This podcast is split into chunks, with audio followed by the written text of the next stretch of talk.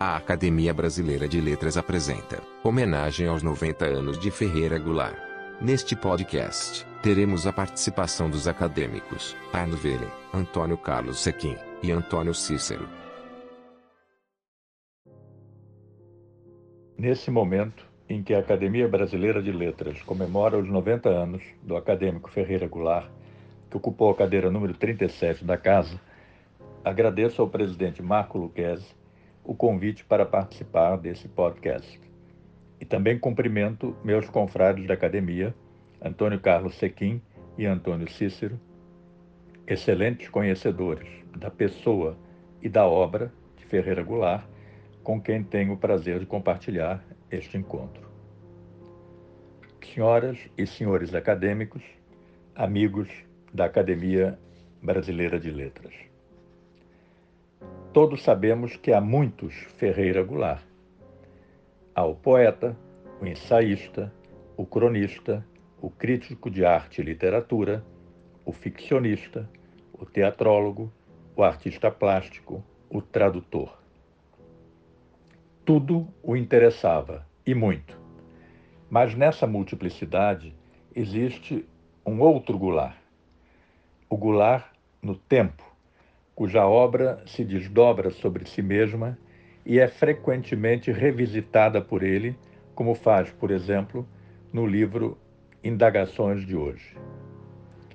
Nesse livro, reúne trabalhos de 15 anos antes, que por sua vez remontam a outros ainda mais antigos. Corrige-os, faz reavaliações, reinventa-se sob novos olhares. Esse gular no tempo e o tempo é nele uma categoria fundamental de pensamento e de sensibilidade, mostram o autor permanentemente infiere, fazendo-se. Se não usássemos tanto o gerúndio no português do Brasil, seria mais difícil descrevê-lo em sua obra e em seu processo criativo. Na ocasião em que comemoramos seus 90 anos, relembrar algum de seus traços não é certamente defini-lo. Isso seria contrário à sua índole e ao espírito da obra que realizou.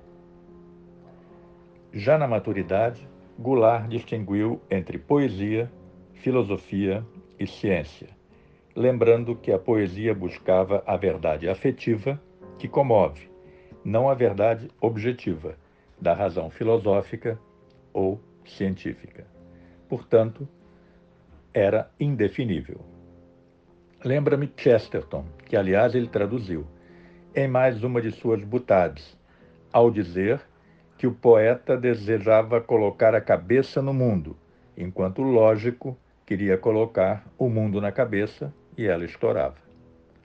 Mas ao argumentar desta maneira, Ferreira Goulart se apressa em sublinhar que, apesar de uma diferença tão profunda, ambas, poesia e filosofia, ou ciência, possuíam uma origem comum: o espanto. Para ele, porém, atitudes ante o espanto variavam. Enquanto os filósofos procuravam superá-lo, inserindo-o na explicação conceitual do mundo, o poeta desejava fixar o espanto em palavras, mantendo-o espanto, sem aplacá-lo nem dissolvê-lo. Cita Rambaud a respeito eu fixava vertigens, mas prefere substituir vertigens por emoções.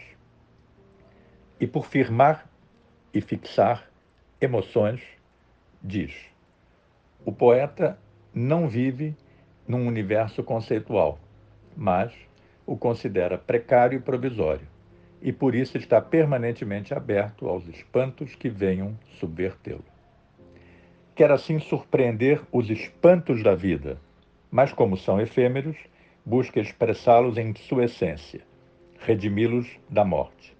Por isso diz, essa incapacidade de abstrair-se e impessoalizar-se distingue o poeta do filósofo e do cientista. Nem por isso, entretanto, Ferreira Goulart cai num subjetivismo radical. O poeta pode transcender sua individualidade e expressar a universalidade dos fenômenos. Mas como? Ele nos responde com um exemplo singelo. Quando o poeta se espanta com um vaso de flores, quer dizer que descobriu o universal que há no vaso de flores. Mas, em lugar de, nas suas palavras, inseri-lo na universalidade do conceito, busca o contrário, obriga o universal a se manifestar na particularidade do vaso de flores.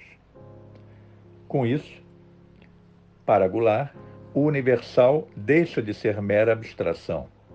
E ele conclui: de repente floresce no centro da mesa em nossa sala de jantar. Ainda em seu último livro de poemas, em alguma parte alguma, retorna ao leitmotiv do espanto para perguntar e responder. O que é o espanto que faz nascer o poema? É a súbita constatação de que o mundo não está explicado e, por isso, a cada momento, nos põe diante de seu invencível mistério. Tentar expressá-lo é a pretensão do poeta. Ferreira Goulart foi o intelectual da palavra, da transitoriedade do real, da intensidade da arte e do tempo. A permanente tensão entre o real, a arte e o tempo, mediada pela palavra, o fez encarar o desafio de, também nas suas palavras, elaborar uma linguagem poética que expressasse a complexidade do real, sem, no entanto, mergulhá-lo na atemporalidade, na ahistoricidade, na velha visão metafísica. Assim, ele recusa tanto o essencialismo metafísico quanto o determinismo histórico. A obra de Ferreira Goulart busca sintonizar-se com a vida em todas as suas manifestações e por isso destaca: o que importa é manter viva a chama da verdadeira arte, que afirma e preserva o que de melhor o homem inventou para tornar-se humano. Arte sem adjetivos e infensa rótulos, como bem avaliou ao seu amoroso Lima ao comentar que Goulart soube evitar o esteticismo burguês, indiferente aos problemas sociais da miséria, da opressão, da injustiça, sem aceitar a subordinação da liberdade criadora, no caso a poética, aos cânones do academicismo proletário. Ferreira Goulart legou-nos, assim, uma bela lição de humanismo e de tolerância de um homem que foi sempre livre e libertário, expressão do que de melhor produziu a cultura brasileira, deixou uma obra cuja riqueza está na diversidade temática, conjugada a uma notável unidade de espírito. Essa unidade de espírito, por sua vez, é balizada por categorias da mais pura tradição humanista e por indagações que sempre se colocaram à consciência daqueles que mais contribuíram para a afirmação de valores como a liberdade, a criação estética e a justiça. Por tudo isso, o acadêmico Ferreira Goulart ocupa merecida posição de destaque na literatura e na vida cultural brasileira. Muito obrigado. Amigos da Academia Brasileira de Letras, homenageio o grande poeta Ferreira Goulart, que no dia 10 de setembro de 2020 completaria 90 anos. Evoco também esse que foi um grande amigo. De início, vou ler o que escrevi na apresentação de seu último livro, em alguma parte alguma, lançado quando o poeta completou 80 anos. E termino recordando alguns pontos de referência de sua rica biografia. Poesia em toda parte, sobre em alguma parte alguma. Com 61 anos de ofício, a poesia de Ferreira Goulart torna-se cada vez mais nova. Neste arrebatador, em alguma parte alguma, pulsa a urgência da vida, por meio de um olhar que se lança tanto microscopicamente a textura espessa das frutas condenadas ao apodrecimento, quanto telescopicamente a solidão esquiva e silenciosa do cosmo. Se Fernando Pessoa afirmou, aspas, o que em mim sente está pensando, fecha, podemos dizer, quanto a Goulart, que o que nele pensa está sentindo. Poesia meditativa, sim, mas cuja alta reflexão não elide, antes convoca a ostensividade da matéria em todas as suas dimensões. Versos banhados em luz, em especial a das manhãs maranhenses. Versos atravessados pelos ruídos de risos, abastecidos no sabor de peras e bananas, aconchegados na epiderme feminina, embriagados pelo odor do jasmim. Em nossa poesia, Goulart é quem mais se destaca numa linguagem que erotiza o corpo do mundo, sem hierarquia entre manifestações menos ou mais nobres. Não se pense, porém, que tal procedimento conduza a uma visão meramente celebratória da existência. Zonas de sombra infiltram estranhezas e abrem campo para uma espécie de contravoz. Se Goulart pensa também com o corpo, pois dele provém, no contato com os outros, a fonte da alegria, é igualmente no corpo que se inscreve a inquietação da finitude. Daí o poeta inventar um duplo, aspas, que é mais gular do que eu, livre da morte. Mas isso não consola, na medida em que o duplo tampouco é familiar a quem o gerou, uma solidão multiplicada ou dividida por dois. Sim, porque subjaz nessa poesia de buscas e de encontros uma nota subterrânea e renitente de que o homem é condenado à sua arbitrária individualidade. E só lhe resta inventar, por exemplo, na arte, outras ordenações ou desordenações do mundo, em que a morte seja vencida, os encontros sejam possíveis e as coisas, enfim, ganhem algum sentido.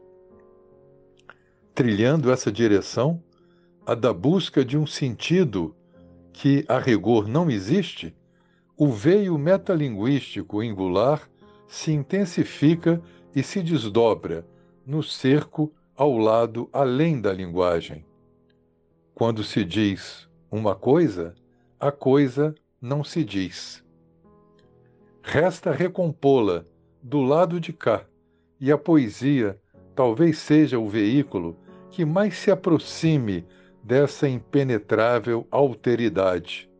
Pois, como declara um magnífico poema de abertura deste livro, sempre, aspas, fica o não dito por dito.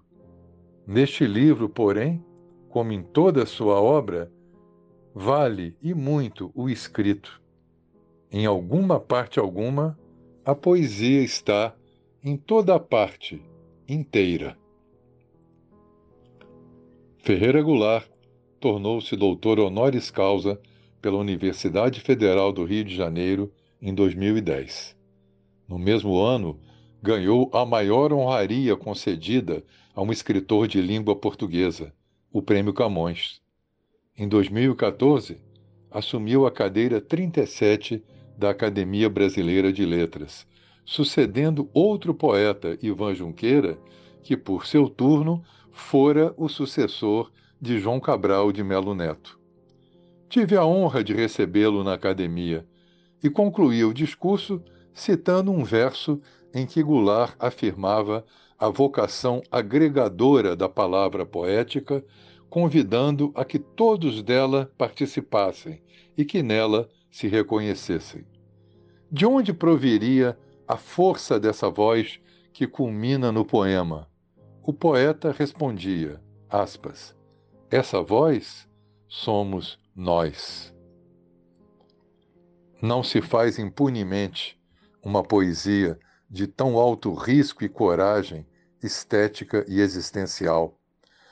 Aos que desejariam aprisioná-lo em determinado estilo poético, Goulart surpreendeu com sucessivas metamorfoses, e aos que desejaram e conseguiram aprisioná-lo por suas ideias à época da ditadura brasileira, ele respondeu com a tenacidade de seu canto contra a opressão.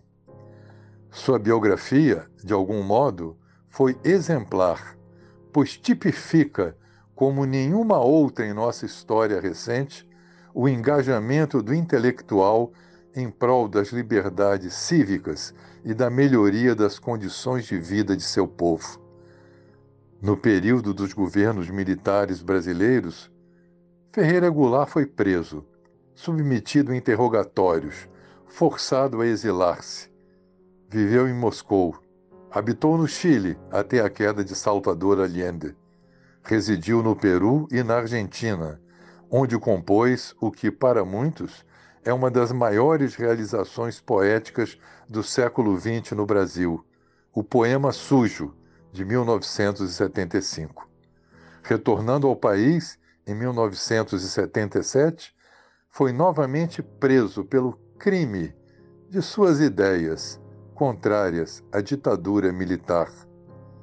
Vida admirável pela capacidade de dizer não a toda forma ilegítima de poder, mesmo ao preço de pagar por isso com a própria liberdade poesia admirável pela inquietação e pela ampla gama de recursos que tanto incide na nota pessoal do amor e da solidão, quanto se ergue na defesa de valores éticos universais através da sua muralha luminosa de palavras.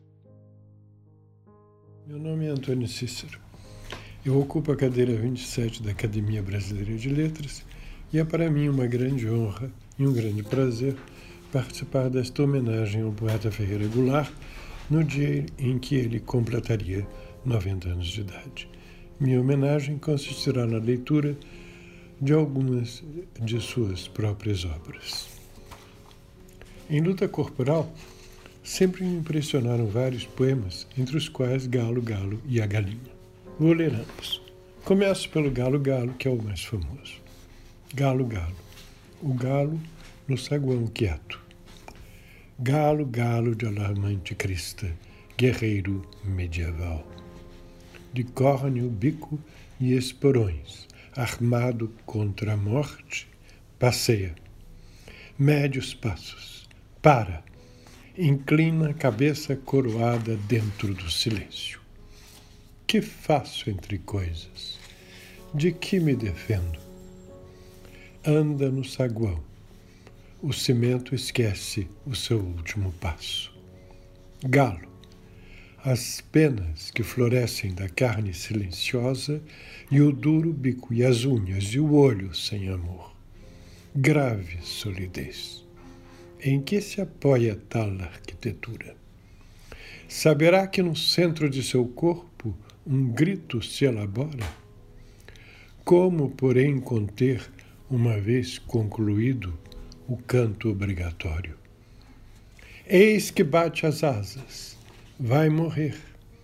Encurva o vertiginoso pescoço, donde o canto rubro escoa.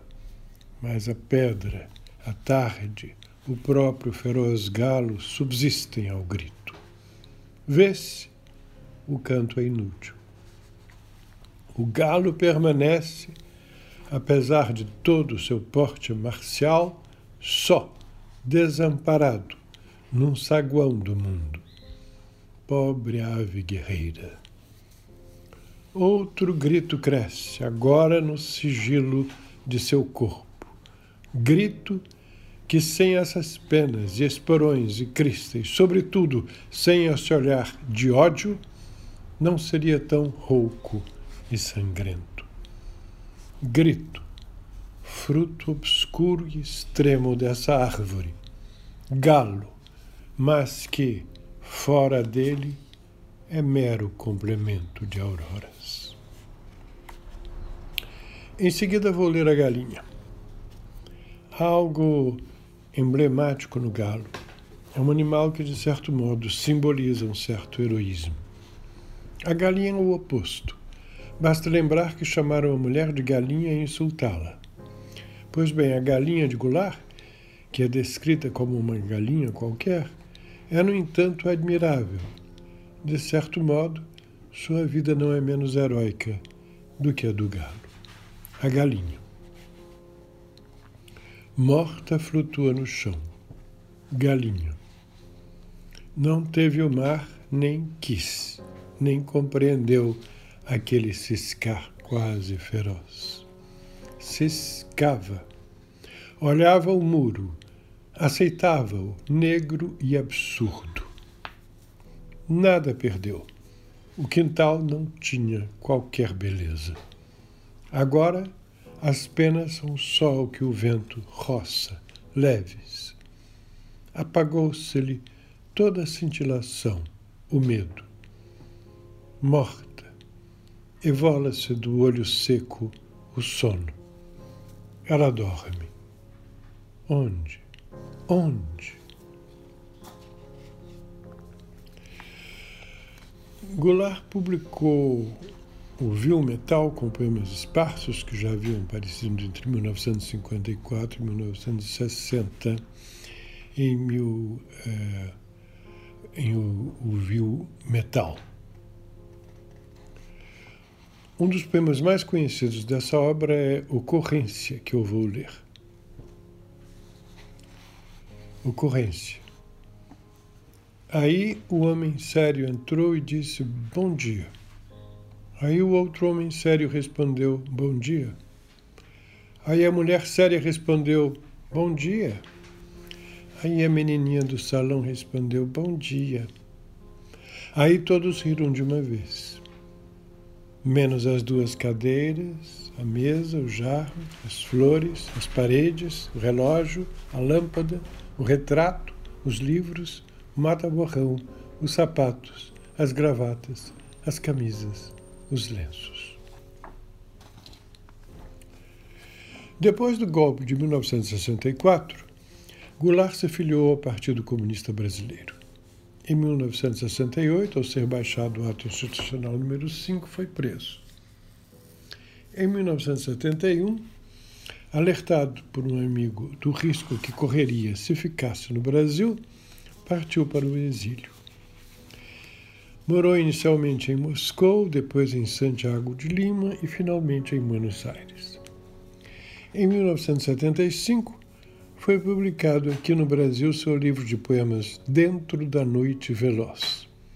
A temática política está presente no livro, vários poemas dos quais são notáveis, como por exemplo 2 e 2, 4. 2 e 2, 4. Como dois e dois são quatro, sei que a vida vale a pena, embora o pão seja caro e a liberdade pequena. Como teus olhos são claros e tua pele morena, como é azul o oceano e a lagoa serena. Como um tempo de alegria por trás do terror me acena, e a noite carrega o dia no seu colo de açucena. Sei que dois e dois são quatro. Sei que a vida vale a pena, mesmo que o pão seja caro e a liberdade pequena. Como não quero ler trechos de poemas, mas apenas poemas inteiros, não vou ler o importante, porém muito longo, poema sujo. Em vez disso, vou ler um importante poema de Na Vertigem do Dia, que é Traduzir-se. Traduzir-se. Uma parte de mim é todo mundo, outra parte é ninguém, fundo sem fundo. Uma parte de mim é multidão, outra parte estranheza e solidão. Uma parte de mim pesa, pondera, outra parte delira. Uma parte de mim almoça e janta, outra parte se espanta. Uma parte de mim é permanente, outra parte se sabe de repente. Uma parte de mim é só vertigem, outra parte, linguagem. Traduzir uma parte na outra parte, que é uma questão de vida ou morte, será arte. Finalmente, lerei o belíssimo Falar, um poema do extraordinário livro Em Alguma Parte Alguma. Falar. A poesia é de fato o fruto de um silêncio que sou eu, sois vós, por isso tenho que baixar a voz, porque se falo alto, não me escuto. A poesia, na verdade, uma fala ao revés da fala, como um silêncio que o poeta exuma do pó, a voz que jaz embaixo do falar e no falar se cala. Por isso, o poeta tem que falar baixo, baixo, quase sem fala em suma, mesmo que não se ouça coisa alguma. Acompanhe nosso podcast semanal, lançado todas as quartas-feiras durante a quarentena. Acesse nosso site www.academia.org.br/podcast